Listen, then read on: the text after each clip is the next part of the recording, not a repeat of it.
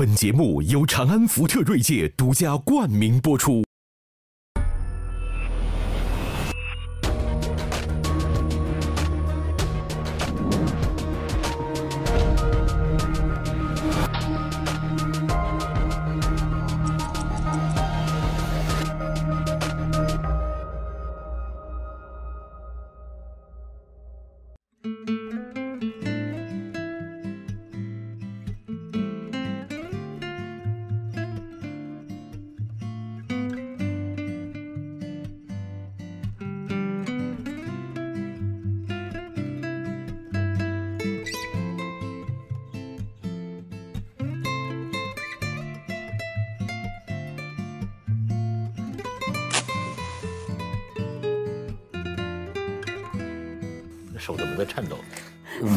我的 我的手在颤抖。我的手为什么在颤抖？因为刚才跟六哥聊的话题叫工伤，私下里聊的话题吧。呃，所以现在公开了吗？哎，就是日今天的这个这个工伤问题值不值得？呃，我说的不是身体上的工伤，工伤这事儿我有认识。就是因工作造成的伤害。工伤有老的工伤，我爸就非常典型。当年呢，就是说，呃，深挖洞。广积粮，你知道吗？就是都要挖那个防空洞，然后我爸就是从那个小车上，那个钢钢筋那个钢丝绳系的钢丝绳断了，人砸在地下，那小车又砸在我爸这个上面，就是那个那个当时这个这个常常那个党委书记啊，把他抱起来的时候，就是整个这个脸啊，这个这张脸皮已经翻过去了，在医院一个月没有知觉，就当时当时我妈妈好像是刚生了我呀。基本上就是说那个，哎，你做好准备，老豆就是壮烈了啊！你想我妈妈那个时候欲哭无泪啊，最后奇迹般的醒过来，而且你说当时的医疗技术，今天也不得不佩服，就是表面上你看我父亲看不出来。唯一的就是他这个这个疤在这儿吧，这个眼这个睡觉的时候这只眼睛合不上，所以你知道我小的时候偷他钱的时候，他那睡午觉，张飞，我老觉得他看看着我，张飞这真是。所以你看，我是我家里是经历过真的身体的工伤，但六哥说的呀，是今天社会当中很多种工作，大家有没有考虑到会对这个当事人造成心理上的工伤？刚才我不知道跟文涛跟文涛聊到聊到什么了，我就说这个空姐儿，嗯，都是美丽温柔善解人意，但是据说空姐在生活中都是暴脾气，嗯，但是你仔细想，她不得不暴脾气，对，你说飞机上人渣又多，你说这包括你们读库里边那个客服，对，我这个怎么了？呃，我说一句正确不正不正确政治不正确的话，我把我们的客服称之为叫与魔鬼打交道的人。为什么？因为什么呢？因为其实我们的读者是相当通情达理的了，已经已经比其他的已经是比其他的电商要要舒服很多，但依然会有那种呃，就是极少数特别事儿的读者，就弄得就就是就特别痛苦，所以就是往往就是一就是一个单子会抵一万个单子给他带来的这种能量上的损耗。所以主要是情绪上面，还是反复纠缠，还是反复纠缠？就是一个一种是他会为了便宜三块钱，他会跟你纠缠三个小时，你这怎么办？另外一个稍微坏个脚啊或者什么的，明明是快递的责任，我们又答应换赔也不行，反正就再骂一个，就是我自己也经历过。你比如说书上有个错，有个错认个错。我们再改一下。有的读者就写信非常不客气，说你你这样就别编书了，就直接就上升到气质性侮辱。嗯，但是我这还好啊，真的，我们的这个客服，我觉得他们干几年之后，有的就离职了，我非常能理解，并且我也希望有的时候在他们不离职的时候，也能让他们调换一下工作。这个服务性行业太太伤人。所以为什么有的公司啊，这个客服是各个部门的人轮流做的？对。哦，对，有的公司是这么做的，为什么呢？他要让这些其他部门的人都能够第一次有个第一手接触，嗯，这些难搞消费者的经验，嗯，知道问题是会出在什么地方。第二，其实更能够体谅。同事，我原来有一次是在那个银行的那柜台，也是在我前面排队那个，他他不不太懂得流程，但是他就一直骂那个银行的柜员，就骂的就是整个人是歇斯底里的，然后我就。上去我就我就开始骂他，我说你这样不对，我就骂，其实是你还挺大侠的。对，其实是一个是一个老太太，但是我就我是看她，她说她女儿儿女在国外，然后我就哦应该不会来打我，然后我就上去，我就上去，我就上去说她，然后那个女孩一看到我。替他说话，就眼泪都流下来了。后来他就跟我说说，因为遇到一般遇到这种情况，银行他还是会帮着客客户，是的，然后会去骂这个这个这个柜员，然后所以我觉得他们其实是两重的，一方面被羞辱，另一方面还不知道这个也不受公司保护。这个柜台的柜员叫派遣制，是嗯，就是劳务派遣制，可能各位都已经不太清楚这种劳动用工关系了。派遣制我就知道派出所，呃，这个派遣制是跟银行可能并没有。呃，实在的劳动合同，他们是从某个劳务公司聘过来的，聘得过来的，所以，哎呦，那这个，所以有的工作真是不适合常做，考虑到身心健康。嗯，哎，你们谁有过跳槽的亲身经验？六哥，当年你算是跳槽出来下海吗？呃，哎呦天哪，我觉得就是真的是，这个人叫缺缺什么补什么，我们那个年代缺的是跳槽的机会。嗯。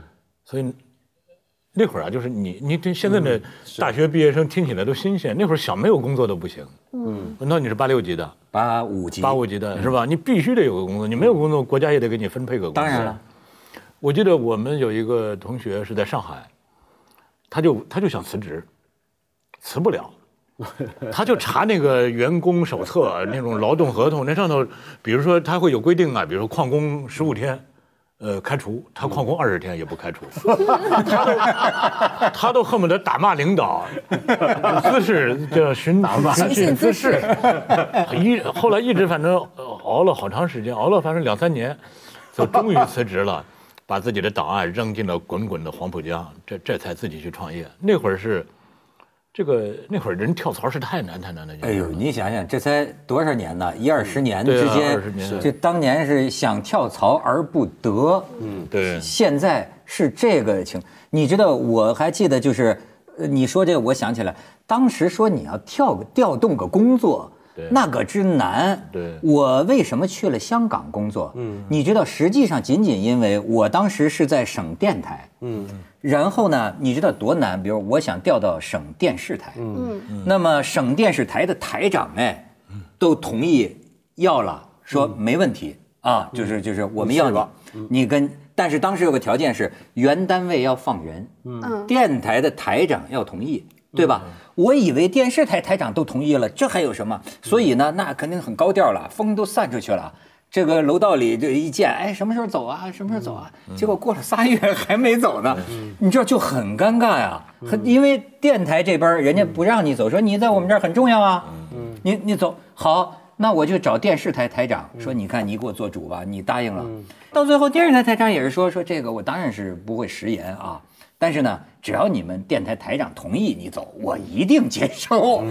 这下你知道，当时出现的，当时好多这个国企的人下海啊，其实是我类似的经验。对，就是啊，在调动工作中啊，被晒在那儿了，其进退不得。这个叫一句话暴露年龄，这邓文涛这一句话就知道他是什么年代的人了。对呀，那个年代的人就是叫四大枷锁，嗯，呃，户口，嗯，然后是职称。嗯，还有一个叫什么呢？就是你的干部身份，嗯，就是你是国家干部。对，这个干部和工人，说是那会儿啊，就是单位发福利、发待遇都不一样，干部是宽的，那个职工人是你特别重要的是，你得有个档案袋儿。还有一个叫什么叫编制？对，是你是这个单位的正式编制的人。就这四大枷锁，对于某些人来说是梦寐以求要得到的，对于某些人来说是想挣脱而不得的，真的是。对我现在就要不说就说这个今昔啊。到今天出现了另一个问题，方舟你可能就出现了。我怎么见过的这个很多年轻人啊？嗯。他这个工作了才几个月呀，嗯，都是纷纷想着跳槽，而且现在尤其是互联网公司跟我说，说我们这儿这个员工没几天就不见人了，是，就流动性特别强。就我觉得一个是他，一个是刚刚六哥说的这个这个这个，其实我觉得这个枷锁还是存在的。但是我之前看过一篇文章，就是说其实也有两样东西把这个一个一线城市的中产和。准预备成为中产的这个年轻人区别开，就是一个是户口，还有一个就是房产。就我觉得大部分年轻人其实他们也很难获得户口，因为互联网公司一般都没有，然后也基本上买不起房子。所以说这个其实给你很大的这个自由，你跳到这儿和跳到那儿没有什么本质的区别，不像你在体制内。在下海，它是一个特别大的身份的变化。那我觉得对年轻人来说，可能这个就是一个工资多少的一个区别。那这个枷锁的解除，其实某种程度上给了他一个很很大的一个自由，就是而且是反正我也买不起，反正我也没有户口而且。还有一个问题，就是因为他反正没有户口，反正买不起房子，但是他很需要的就要储存更多的钱。对而跳槽呢，通常情况下每跳一次，人工都可能会增加，所以他为什么不跳？你你跳的越多，你人工或者会越多，或者说你转的岗位越多，你经验越丰富，而且甚至在这些行业，比如说像以前一些银行也是啊，投行也是，一个人没跳槽过，那就表明他没价值。对。哦，对。对，一个人还有这种说法？有有有，你老在一个机构工作，那就表明没人挖你啊。哎，但是现在你知道出现另一个问题，就是说，比如说，尤其是对于这个互联网公司啊，有些人来说，你要拿来一个简历，就说你三年跳了八回槽，这样的人，人家连看都不看。当然就等于我要你干什么？你这样的人，这个就夸张了你这样的人在这个地方根本就待不长。所以现在网上也有人教一些个，就是说，你比如说说跳槽呢，最好呢十二个月以内。一年以内别一不满意就跳，因为你也需要了解一下，有些情况是需要忍耐的。嗯，再一个就是说，除非收入有质的增长，是也不要因为那边稍微多点钱就去。那这个他还是有很多，你们几位都没有当过老板，都没有招过人，是吧？你你你对啊，我我我也招招聘过，我也面试过。哎，对，你怎么看人不？过我去，你这么一说，哦，那你先说说你的招聘。你假如说你我招聘的人太杂了，因为我在几间不同的，公司里面，哦就遇到这种人啊，哦，我会很好奇的。就首先呢，首先我底下的同事会先把我筛走的。就比如说，如果一个人三年跳八次，那肯定就就就就就不用我去跟他讲。那也就是说，对于老板来说，他基本上没，就是那些三年跳八次的人，已经没有机会见到，没有机会没有机会面试了。没有机会了筛选出去了。对，就起码没办法到终面。但是呢，有时候我会特别提醒，有同事开玩笑说：“哇，这个人好夸张，几年跳了什么地方？”我会很好奇，我会把他找来。有时候有的我真的会好奇跟他聊。我试过以前在香港的时候就遇过这么一个人，呃，两年转了五六份工作。然后我就想看一看是怎么回事，就跟他聊，我觉得还蛮有意思的。因为最后我发现那个人其实根本不适合工作，他应该去念书。那其实原来我后来才发现，他因为我就看他履历很有趣，他讲那些事儿，我就很感谢。我发现他其实是个读书人。我说你该回学校去算了。嗯我我虽然这个并不是所有的人都面试，因为我们往往比如说我们取五个人，可能会有五五百个人来应聘，所以不可能每个人都面试。但是呢，我会把每个人的简历都看一遍。我说我真的感觉到现在的年轻人的就职、就业，每个人都有一本血泪史。真的，你就看他的那个简历，就那么一行字一行字，你都能想象到这个，就这个小小的身影啊，他在这个大城市里奔波的那种，对，哎，真的是难受不知道该说什么好。你你觉得他是，往往都是因为什么跳来跳去？呃，我因为我也对这种就是三年换八次工的人不不理解，但是呢，我也问过这些人，呃，他呢是这样，就是有的人我甚至会就是比较放松的问我说，你先别考虑这个能不能应聘，咱们就先聊会儿天儿。嗯，我说如果说现在抛开一切的现实可能性，就让你自由选择，你想干什么？嗯，哪怕你说我想当乔布斯都行，你说我想当比尔盖茨都行，我说你想干什么？其中我想至少有一半的人不知道自己要干什么。嗯对了，嗯，他就会很茫然。他说，所以他就是随波逐流，只能说我先解决我的房租，我先解决我的温饱。嗯，那，所以他就变成唯一的一个权衡，就是哪个收入高，或者我对现在的收入不足以支撑我的房租了，我就必不得不跳槽。个人的事业、人生规划，对于这些年轻人来说都是很奢侈的事儿，所以我真的很心酸。对，就我有的时候，我之前其实去大学去演讲，就是我我自己还是个高中生的时候，我去大学去演讲。我年轻的时候老演讲，跟年轻人说多试错，就是呃三十岁之前你多尝试不同的东西，然后你弄明白自己想做什么。但其实我这几年不太敢讲这个话，就是因为我发现这个社会的容错率啊，就变得挺低的，就是你一步。走错之后，你再比如说你干了几年不喜欢的工作，或者是你这学业耽误了几年，你再重新回到就业市场的时候，你发现没有你容身的地方了。所以我现在遇到年轻人，就是我遇到大学生，我不敢能忍得忍是吗？我不敢让他们去试错得讲另一。句名言，就路遥的那个名言：人生啊，关键就在那几步，一步踏错。其实你看，像就是容错我率变得很低们我们这个行业都是比较冷门的行业，对但是依然你能感觉到，就是说，任何一个岗位都会有很多人来，是。但是会不会有另一个问题，就是说这个承受力的问题？嗯，你比如说，他有些人他只是觉得说，我个同事很讨厌，或者说我在这个节目组里啊，我这个组长他看我不顺眼，没错没错，我那这个因为他跳槽成本低了，所以他就啊更随意一点了。对，那这个实际上最后就变成，我觉得那就是这山望着那山高啊。你有可能是刚出了狼窝又进虎穴呀、你怎么知道那边的人就一定是好人呢？他不知道，但他肯定知道现在不好。那也许更差呢。我觉得他不管啊年轻真好就是年轻他就有这个权利他。他只知道现在不好嘛，因为现在问题就在于他无论到哪里，还有另一种跳槽情况是怎么样？他可能到哪里都在一个很基层的状态。对，那么在这个情况下，他他他跳哪还不都一样？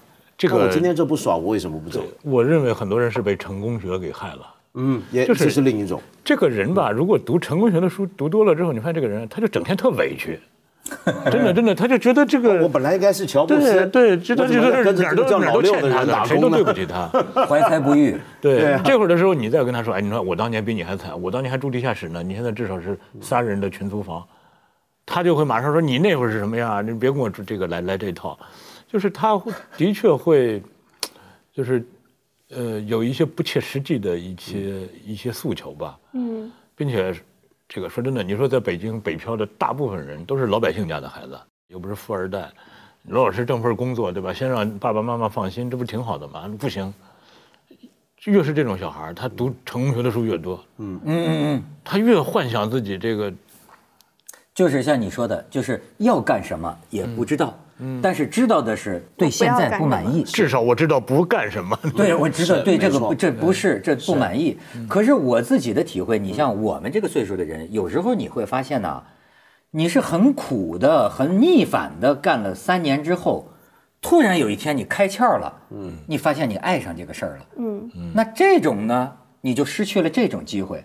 对你那种道理，我觉得现在很难。对不起，我觉得很难向年轻人说得通。这个情况就跟，比如说我认识一些日本的那些师傅啊，无论是做厨房的或者是做工匠的，跟他们聊也常有这个问题。就比如说，呃呃，一个做编编金属网的一个人，他就说这个东西没有十年没法独当一面。嗯嗯。那现在怎么招学徒呢？那好，现在好像说匠人这个行业很流行嘛，在日本也是很很红红火嘛，很有魅力嘛，很多人来学，但没办法学不了，因为你你你完全见不到那个终点在什么地方，你困在这儿。然后你跟他说这个东西要干几年，你会感受到什么乐趣？干几年之后你会到什么样等不及？他怎么等？等不及，对，因为那个六哥这个这个脸总让我想起一个字“忍”，所以所以我想问问六哥，你提倡不提倡让年轻人忍？呃，我我们看过很多这种忍辱负重的故事，都是为了一个伟大的目标而而卑微的活着，对吧？很多励志故事都是这么讲的。但是我我其实不太赞成忍，嗯，但是呢，其实最怕的不是忍，而是年轻人不知道要什么。还有一个，咱们刚才说很很多年轻人被成功学所毒害，另外一个我也说不上毒害，就是被影响吧，就是这种游戏。一个人玩游戏多了，他老有那种 replay 的心理，哎，嗯就是大不了我再再来一盘儿，但其实人生真的就是，我觉得这个特别，反正玩游戏多的人，他我我不知道会不会这种行为方式会有这种呃，快速移动，对快速变换，呃，我我真的就觉得就是你看我我死了还有一命，对吧？我们亲戚家有个小孩儿，就是整天玩游戏的那种啊。后来我就发现他，我开车，他坐在我旁边啊，我就发现他一点，他对于他这个视线呢，对于所有动的东西都非常敏感。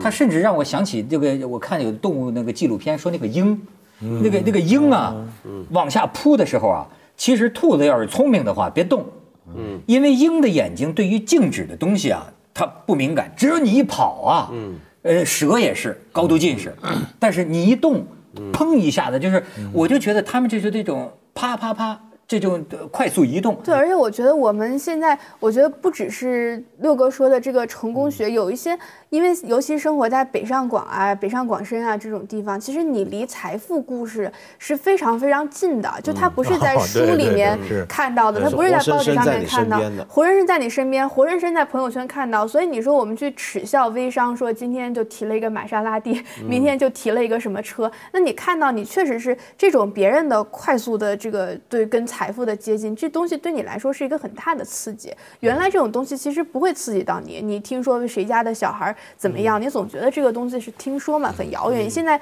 直接可以看到别人开好车的照片呢，所以这个东西我觉得对于年轻人来说也是一个非常就快速直接的一个刺激，觉得我不停的要换，虽然我要换到什么我自己也不知道，但他觉得我要变，不变就死了。并且我觉得这个年轻人分成两种，一种是就是像方舟这样的清华北大这种名校的年轻人，还有还有大部分是那种二本、三本是四本的。我觉得他们身上的那种就是那种悲剧感或者那种宿命感是吧？他更你说他他就认命嘛？那搁我我也不愿意。但他不认命，的确那种上升的空间机会又很少。我们读库有就是有一个老师，他就是这种三本的一个老师，他写过很多他的学生，你看着真的每个人都，哎呦那那种挣扎，远远不是北大清华学生能能体会到的。他那那个专题的名字就叫“非走不可的弯路”。嗯哎呦，我想这非走不可的弯路，可能就包括这种屡屡的跳槽啊，或者这种一试再试这种。对，我记得这个这个六哥有个观点挺有意思的，就叫什么呢？这个没叫什么？没有不不不有破产的公司，没有倒闭的个人。啊，哎，这话怎么解释？呃，因为就这是比我们那个年代好的一点，就是这个这年头无论如何饿不死人了，嗯，对吧？无论如何也不会，这个社会还是给你自由选择的权利。我们那个年代是你是想自由选择选择都不可能，想走走不了想走走不了。对，现在所以我说这是现在这个一个人，不管他可能被心灵鸡汤给弄得亢奋起来了，还是被成功学弄得自己特委屈，觉得自己不应该属于这样的命运，嗯，还是一个人他专心致志的相信了一万小时定律，他就真的积累五年、积累十年都都可以，嗯，他怎么着都能活。我说其实就是到哪个山唱哪个歌啊。哎，为什么就是今天的，就是我觉得他他他有些孩子，像你们说的这个成功学啊，他是觉得我看见那个谁了，哪个富二代了，嗯，哎，我就觉得我怎么不能像，凭什么我不能像他那样呢？嗯，你说这样，我觉得人你快乐不了的，一辈子怎么可能啊？你说让一个年轻人血气方刚的年轻人就安贫乐道，我觉得不是安贫乐道，我觉得还是有一个时代的差距。就是说，我觉得在在在你你们生活的这个时代，你知道这个按部就班的生活，它是能够给你提到提供一种你想象当中的中产的生活也好，有房有车也好，有单位也好，你只要熬年头。你只要熬年头就够了。但是我觉得现在时代不一样了，我也我我现在也忽然意识到，我原来以为这个一眼望得到头的生活是一种平庸的生活，是一种很可怕的生活。但我现在忽然发现，对很多年轻人来说，一眼望得到头的一种生活，是一种特别有安全感的生活，是一种很奢侈的生活。他们一眼是完全不知道自己明天在哪儿的。你说华为三十五岁什么四就劝退了，你这忽然就戛然而止了。就我忽然发现，其实我们原来以为平庸的生活，它本来应该是一条康庄大道，就是所有的这个人都可以走，只要你按部就班的去完成社会规定的，你就可以走上平庸的生活大道。我现在发现这是很奢侈的，你必须要么就非常非常努力，要么就非常非常聪明，你才能勉强过上一种平庸的生活。哦明白了，就是你所以现在的这意思是维持现状都没安全感，那当然了，是吗？连现状都有可能会失去。有一个有一个说法说，呃，大概是三年前吧，说当时这个世界上需求度最高的前十名的工作，在十年前都没有出现过。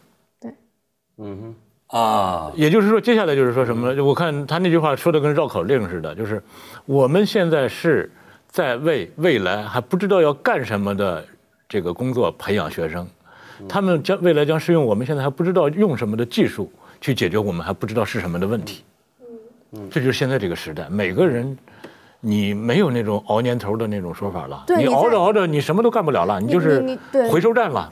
你在一个职业深耕了很多年，你忽然发现这个职业被淘汰了。你说，就让你把这个手机，你把它研制的做的特别的坚固，特别耐你用。把 BB 机研制的特别的好，然后你发现，就转眼间就被淘汰了。哦所以我觉得你不能用这种说你只要熬，你就可以获得想象当中的安全感。我觉得对现在年轻人，他的生活不是一个累积累光累累累方块，是俄罗斯方块，就一夜之间就没有了这个东西。你这个你把我给讲讲明白了，就是我现在意识到呢，就是过去啊，真的是就是在在在国有单位的时候啊，真是觉得。呃，我根本没想着下一步啊，嗯，就是没有想未来、啊，都给你安排好了。就是你，比如说对你来说，只不过是今天住七平米的单身宿舍，甚至你将来想，我就是成了家，那电台给我该给我分房子，不分房子呢，就暂时也有很多夫妻就住在这个七平米单身宿舍里，但是这是稳定的呀，或者说随着我这个呃垒年头儿，对对吧？我可以一辈子过这样的生活，一辈子吃干炒牛河，我是也不会有人有一。次在打车听这个电台里一个嘉宾，他就回忆他当年为什么下海。他因为他是北京人嘛，说话特幽默。他说我在那个单位，我就觉得我到八宝山的每一个路口我都知道在哪儿，所以他就觉得哦受不受不了了，他就要辞职。但是这种生活又是现在多少人所向往的。可是我回头讲，你的那个经历其实是有问题的。嗯，就你仿佛想告诉年轻人说，你在每一个阶段就看自己，我能力就只能达到这些，我就这么着对，吧享受自己能力达到的这享受。水池有多大就钓多少鱼。嗯，可是问题是，你的故事是一个一路往上的故事啊。对对，那然后你叫那些小孩，他他下一个问题马上就问的是，那我怎么样能够像你一路向上？不为什么你能我不能？不是我的意思，恰恰不是一路向上，而是我在当时吃干炒牛河的那个时候啊，我知道你没我以为一辈子都是这样。对你以为是我以为走的是条平路，对，我以为一辈子就是这样啊，可是也挺问题是好啊。可是啊问题是，今天的年轻人他要看的不是你在吃干炒牛河的那个你，他要看的是今天变成坐在这儿的这个你。对你是怎么从干炒牛河走过来？他关心这个问题，这是第一。我觉得这是每个人都会有的一个欲望，这是不能够不能够熄灭的。但是你刚刚说到这种工作不稳定，其实这这早就是全球化之后带来的最巨大的影响之一嘛。要不然我们现在看美国，为什么特朗普支持者那么多人，甚至包括很多年轻人，然后欧洲的各个国家那种右翼回来，比如说贸易保护主义要出现，其实都是因为社会上太不安全。所以现在世界上很多国家那种民族主义潮流啊，越来越强烈。比如说印度就很强烈，很多国家很强烈。为什么会强烈？是因为当社会没有任何东西让你觉得安定的时候，你还剩一个东西让你觉得安定，那是身份。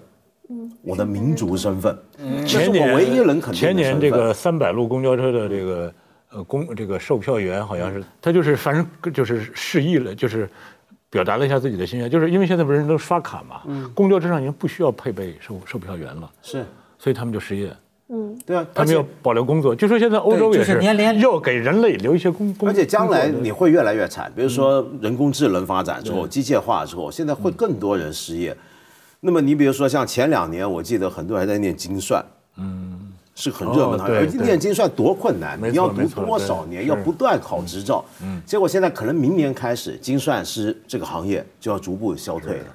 去年有一个新闻照片，就是一个某一个证券交易所，当年盖的时候是一个上千平米的一个大穹顶，里头就是上千人、上千台电脑在那儿那现在嚷嚷来嚷去。看起来多现在那个大穹顶就一台电脑静静地戳在中间，然后你不需要了，然后你再看，像现在为什么那么多的知识付费啊，或者就成功学那么受欢迎？你仔细看，他们并不是在教你一种呃呃怎么制作 PPT 啊那么简单的一种技巧，他们很强调告诉你，就是因为未来太不安全，嗯，你永远不知道你还需要什么技能去准备明天。不。仅未来不安全，你们说的让我意识到现在也悬，对啊，现在悬的时候，你失业了，你还有房子，对吧？呃，你没有没有太多的月供催你，年轻人失业了怎么办？嗯。对，就像你看，我就现在要是回到我当年，那那个问题搁到今天的问题，就可能，也许这种平台这个媒介生存就生存不下去了，马上可能被一些其他媒体代替了。你的工作，你连这个干炒牛河你都吃不着了。我们这个它是这个问题。前段时间我女儿百天的时候，我就请了一个摄影师，那摄影师呢是一个非我当年还特别喜欢的一个周刊的嗯呃，摄那个主摄影一个摄影一个摄影记者那兄弟后来就周刊这这个周刊周刊停杂志停刊了，他就来北京做这个一个商业公司的一个一个。就像我我我跟那个搞搞区块链的人问他为什么一定要拼命上这趟车，因为他说错过了这个炒房，错过了这个互联网创业，他就感觉再不上区块链这趟车的话，他就马上就被甩在后面了，就彻底的被淘汰了。哎，就是而且现在啊，这种就是对未来的这种感觉啊，我你像我听一个呃互联网大佬啊，在那儿这个信誓旦旦的跟大家讲啊，就说很兴奋呐、最近不都在聊那个区块链什么的吗？哗、弄得这这啊，现在区块链的技术，什么人工智能就在我们眼前。说我告诉你们啊，从明天开始，我们连睡觉都是浪费时间。嘿，我这我讲这哥们儿他肯定不失眠，你明白吗？他可不知道睡 睡觉是多么奢侈的你对不对？你不是你要失眠的话，你就知道睡不着觉更浪费时间，你知道吗？就但是他这个意思啊，就好像怕落下。比你成功的人比你还努力，对，然后呢？其实你说咱要呃就是六哥，你比如说说到最呃原初的这个状态，一个人他工作先别说什么爱好，那他能养活自己。就我觉得，在一般一个稳定的单位、一个大的单位里哈，你好好干，哎，这个忍气吞声的，跟周围人搞好关系，别得罪领导，别得罪同事，把人家交给你的活儿认认真真的完成。我觉得这是这不稳定吗？这不能够持续很长一段时间吗？呃，不不容易，因为什么呢？他这个单位里，他那个也是就是资源有限，所以就导致那种叫零和博弈还是叫什么，是吧？比如说，只有一个升的机会，嗯，你怎么办？对啊，人家上不去的，你就会很惨。你有的人还有点业余爱好，我养个花，钓个鱼，我平衡一下我的心态。但是周围的人不干，老婆不干，对吧？或者你的这个老人家里的老人不干，孩子也不干，孩子还跟人比拼呢，所以它导致这个人的这个而且就是呃，你知道我现在的感觉有一个就是呃，咱们这个呃这个市场竞争啊也越来越激烈啊。我感觉到有一个就是说。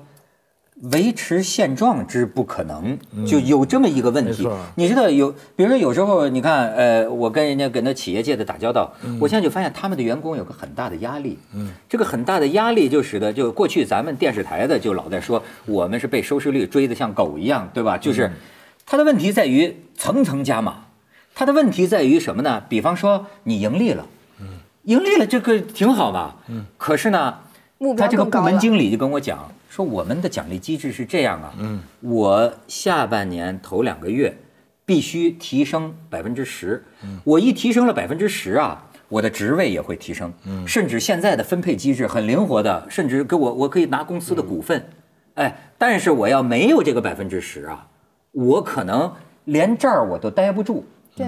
我就被被漏下去了，是，所以我就觉得这事儿就麻烦了，没有快乐的一天呐。你工作有进步了，嗯，但是不会停止的。但是下个月还得更高。考公务员就就就没事了吗？不行，也有事儿啊。考公务员行吗？呃，公务员算相对比较稳定的吧是？吗？但我觉得也也有也也，而且也有风险。所以呃呃，所以你知道我，比如说我就为什么我就比较喜欢六哥这种老板，对吧？他让我这个这个员工呢，觉得还能 喘息一会儿。嗯，就你比如说，呃，他这个读库也是碰到过风头啊，干嘛呀？就就就就那个就是，但是他没上这个马车。嗯，是吧？你也就一直这么这么做。哎，你觉得今天做一个事儿，难道不能说有稳定的盈利？我这个这个收支能够平衡，小作坊这哎，种，行，我就一直这么做下去，怎么不行了呢？为什么所有的人都在想更多？这个月要超过上个月，下个月要超过这个月？我觉得这样没有永无宁日的嘛，这是。呃，因为我自己的理念呢，就是叫所得即所失，对吧？你得到什么，你就会失去什么。那么对我来说，我觉得我当时已经得到够多了，我就不要再去追求了，因为你再去追追求的话，你就相当于被人家，就是你貌似在追追追他，其实他是在追你。嗯。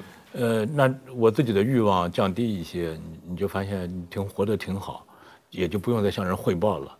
如果你很早就想做大做强，各种攀比，你就会就是就进入到一种更就是上了那个车之后，也也很难受。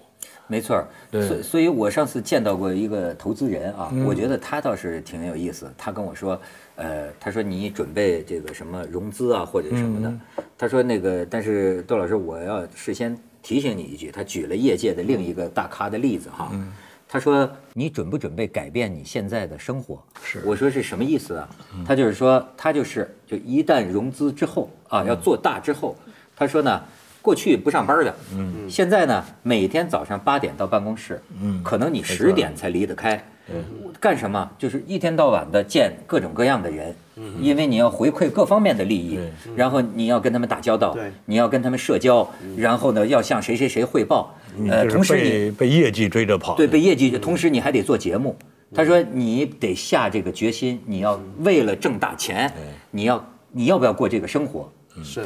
这个你融资之后，我我我觉得叫欠钱钱，什么意思？你欠钱钱，这个说的挺有意思 是吧欠钱的钱是吧？是，你这非非常挺难受的。对那说很难受的。不说不定你这样你就喜欢上了呢我。觉得有时候现在我我我自己公司面对的情况，倒不是跳槽这个问题，我觉得这个倒还好，反而是什么呢？明显感觉到北京的问题其实是，嗯就我们今天越来越多年轻人啊，很出色、很优秀的年轻人来了北京两三年，可能在这念完书，顺便在这找工作，或者别的地方来找机会，呃，他可能有男女朋友啦，要结婚，要要生，甚至生小孩了，这个时候他们会选择离开北京。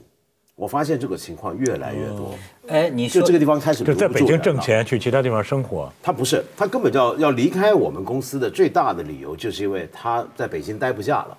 哦，因为北京的生活成本压力太高，那么他去别的地方，我发现现在做这种选择的年轻人多了。你说这个，我倒想起来，这个他有一次好像是在哪儿演讲的时候，他就问人家说：“你认为你所在的城市算几线哦，对对对，是。？”哎，这挺有意思。啊，呃，我为什么会这么一问呢？因为我发现，我突然有一天无意中发现，读库里的作者，大部分都不是北上广深的人。理论上，北上广深的人是最有才华、嗯。爱文化，爱文化，但是为什么不是？因为北上广深的人已经不可能再写那么长的文字了，是的，几万不可能再做那种不计较投入产出比的事儿了。是。并且北上广深的人挣钱多容易啊！整天你参加策划会，参加个什么发布会，拿个红包，谁还去干这种苦哈哈的事儿？所以，大部分人就是养，嗯，养自己，还是要在小城市养，嗯，就二三线、三四线城市，把自己的学识，把自己的肚子里的东西养足了，或者是投身到北京，被北京榨干血汗，嗯，或者是还在当地过一种但是舒适的生活，就，是，但是它还有一个概念，就叫你老爱说是第一一线城市、二线城市、对。三线城市，没错但是你有没有想过人？你是一线的人，还是二线的人，还是三线的人？对。这怎么解释？我觉得，呃，呃我们我们抛开这种种族歧视这种说法，都是中国人？对，因为不是不是，这真的人从这个谈吐格局，这个呃他自己的这种反正格调各方面来说，肯定是有高低之分的。嗯，那么，有的人生活在一线城市，但是他是一个三线的人；有人生活在三线城市，他有可能是一线的人，对，是吧？当然，我们也不是说鼓励北京的一线和三线区别是什么？格局、眼光、视野、兴趣，我这说不清楚。当然，也许你你眼中的一线的人，人他看他就是三线，这这这是很很难这个所谓一线三线是很主观的一个，姑且这么说，姑且这么说。我我我我简单这么说吧，我就说咱们说的靠谱不靠谱。嗯，就比如说我要招这个员工，其实我说的这个靠谱不不靠谱啊，往往我不知道，可能有些专业性很强的工作，我不懂他们需要掌握的技能，但是就我所接触到的很多工作来说呀，我发现呢，都跟这个人靠谱不靠谱有关系。就说实在的，比如说你会不会写新闻，这都是次要的，可以很快学会。但是你会发现，你比如我就有时候经常我就呃跟我的同事这么讲，我说我就发现呢，你们之间有的人不同的，就是我有的人是什么呢？就个办事之周密啊，就是说呃我说了，不等于你听到了，嗯。嗯，我做了。不等于我做到，我经常跟人讲这句话，因为很多人我就发现呢，最后这出了篓子了，说我跟他说了，嗯，但是另外一个同事，你就会发现他性格上，你这叫性格还是叫素质不一样？对对对他会说，方舟听懂了吗？嗯嗯。明天三点到这儿，对吧？呃，这个这个管可能这个上楼比较费时间，还需要花十分钟，你才能到这儿。哎，这种人。我就觉得他到哪儿人都喜欢用，嗯，就是他这个这个，包括就是说你你说你做个事儿，很多人事后这个追究责任的时候都是说，哎，我做了，我也不知道会有这个结果，我就说你做了并不等于你做到了，嗯，这个你比如解释他，咱不是说第一流人、第二流人。有时候很基本的，你在员工中发现这种人的区别。有的人扫厕所都能扫得比别人好。嗯，对，是。但是他就是他就是那个能力，他就是那个素质。我我原来看那个莱维就是一个一个意大意意大利还是就是意大利意大利的作家，然后他后来被关在集中营，他就说发现这个犹太人啊，他们砌墙就是砌自己的监狱的墙，都砌的特别特别的好。虽然是关他们自己的，但是最后要处死他们的地方。对，但他们做这件事就特别的这个周密，因为这个就是他们的。习惯，因为我们这儿就有一个一个一个员一个一个员工，就是跟我们这摄像，我我就跟你讲，比如说我们在这儿这录像哈，因为我呀比你们都怕热，我特别怕出汗，我所以我说你告诉我这儿是什么温度，你看在我微信里有，嗯。他拿了个温度计，放在这个地方，要拍给我说二十二度，但是呢又给我写，可是呢我们在这儿泡茶烧开了的水啊。他说：“那个我喝喝这个茶的时候，感觉到体温又会上升一些。哎，这样的员工你要不要？要，就是这个很简单嘛，就看这个事情，看这个人是怎么做这个事儿。你说，所以我为什么就对他讲的很感兴趣？就是当然一方面呢，有很多社会原因啊，这个是要看到。但是另一方面，为什么说呃有破产的公司，但是没有这个倒闭的个人呢？”就是有的时候你会觉得你不至于，如果你是这样一个人，我认为你不至于没饭吃。你就是送盒饭，你都对你也会发现不一样。比如说我我买房那房地产中介，我其实找他买房很重要原因就是他。他首先长得特别就是忠诚，然后长得特别像六哥，年轻版就特别忠诚。还有一个他就是观察力特别的细，他就是说你哪天出小区哪天不在，然后你的车是什么样，说你车要不要给你找个停车位，就他观察的特别特别细。每年春节到现在送送米、送春联儿、送花儿什么的，你后来发现，在同一级别的以及同样入这个房地产行业人里面，他就是对晋升最快的。我不知道这个收看咱们节目的。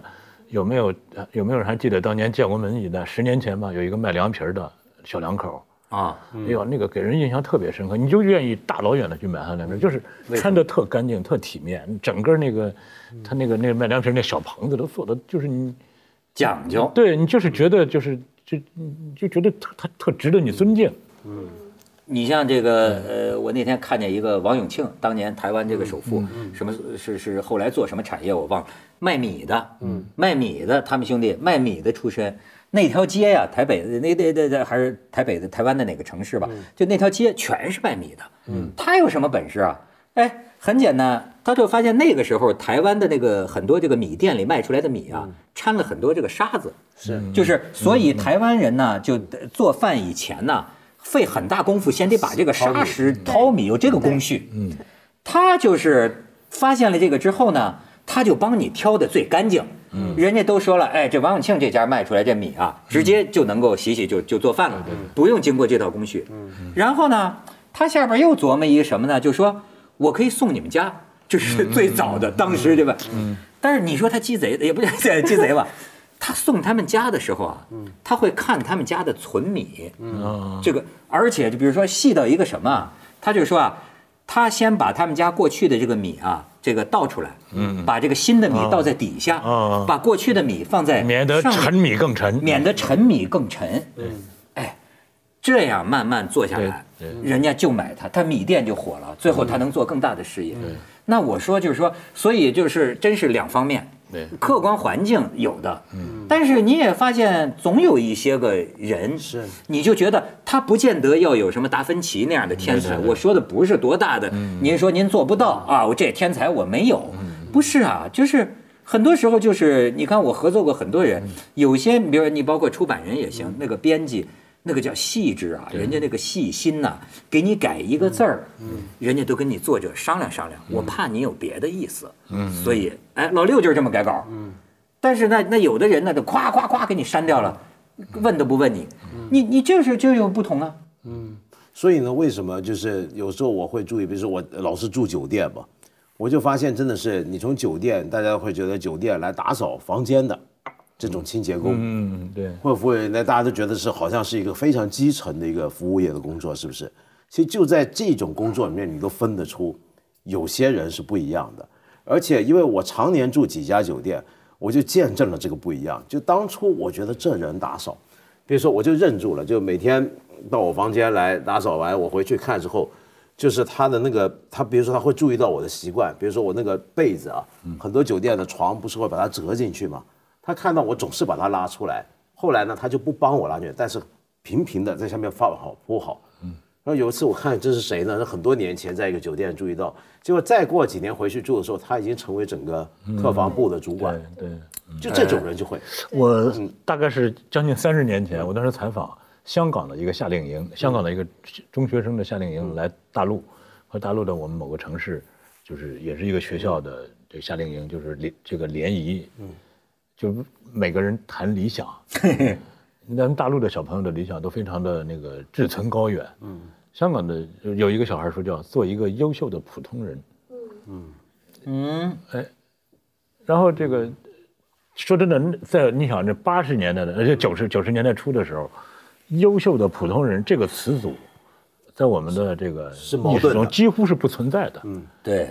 对吧？我们是那会儿他他他的小普通人又怎么是优秀的呢？嗯，就是我觉得可能就是优秀的人，就是刚刚我觉得就是刚刚文文道老师说的，就是现在社会你不知道你做什么事儿在什么地方被谁看到，就是说我们好像看似我们的，因为你有社交网络又怎么样，我们都是说把自己最好的一面去展现给别人，但是其实有的时候你生活当中无意当中的一些细节，或者是诱发你转变的一些点，恰恰是。你在不被注意到的人，你莫名其妙的被谁看到了？你像我这个职业生涯，就是因为，呃，封总当时看了，就是那个杂志社的封金城看了看了一期我的节目，然后就觉得，哎呀，我们去采访一下他吧。采访一下他之后，就觉得那你到我们这儿来工作吧。工作完了就说你当副主编吧，这完全是意料之外的。所以就是你不被看到的，以及你不被注意到的，你甚至是没有目的性的工作。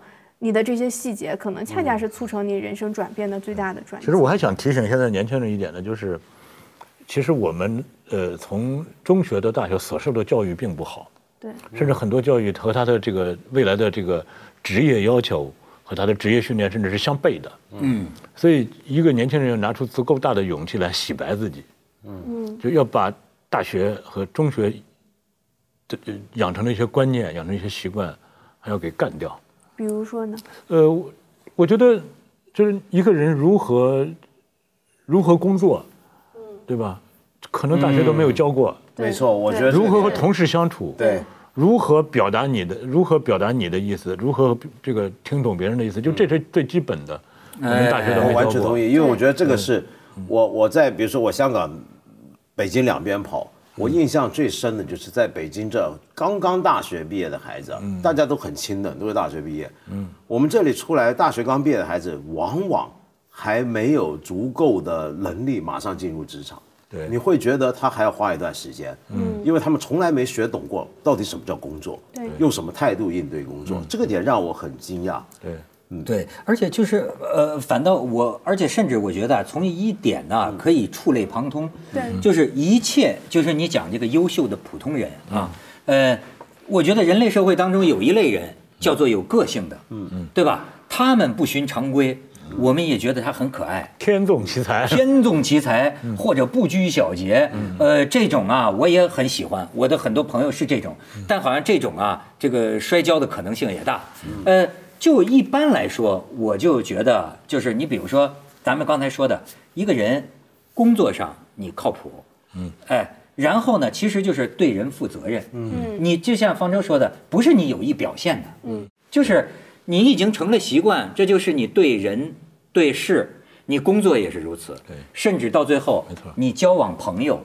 你跟朋友交往，也许你没有那么大的个性，嗯，但是长此以往，朋友觉得这个人对我有信用，嗯，这个人呢为我负责任，这个人替我想的周到，知冷知热，知寒知暖，照顾朋友的心，你如此做人做下去，我认为你不必想多大的理想。嗯，你社会中也会有朋友圈儿，你工作中不应该很差，对。对吧？因为这种人我觉得不多呀，太少了，嗯，是吧？嗯，这种就是一个人进入职场之后，不是说非得拍马屁，非得那个才叫好员工。哎，对他做的很很很自尊，很体面，为自己的行为负责，对吧？为自己的选择负责，就很好了。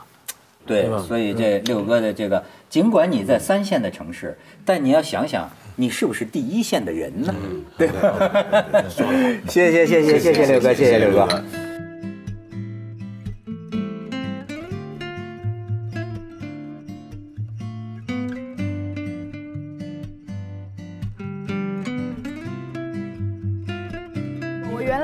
个莱维就是一个一个意大意意大利还是他就是是意大利意大利的作家，然后他后来被关在集中营。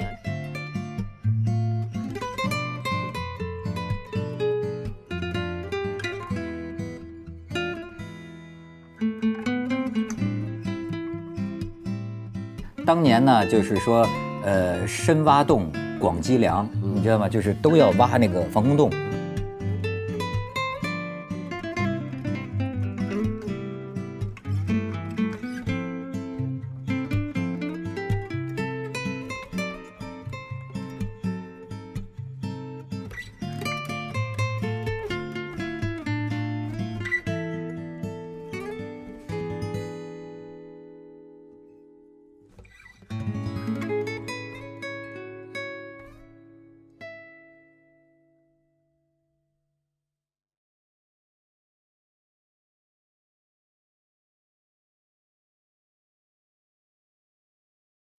这世界很酷。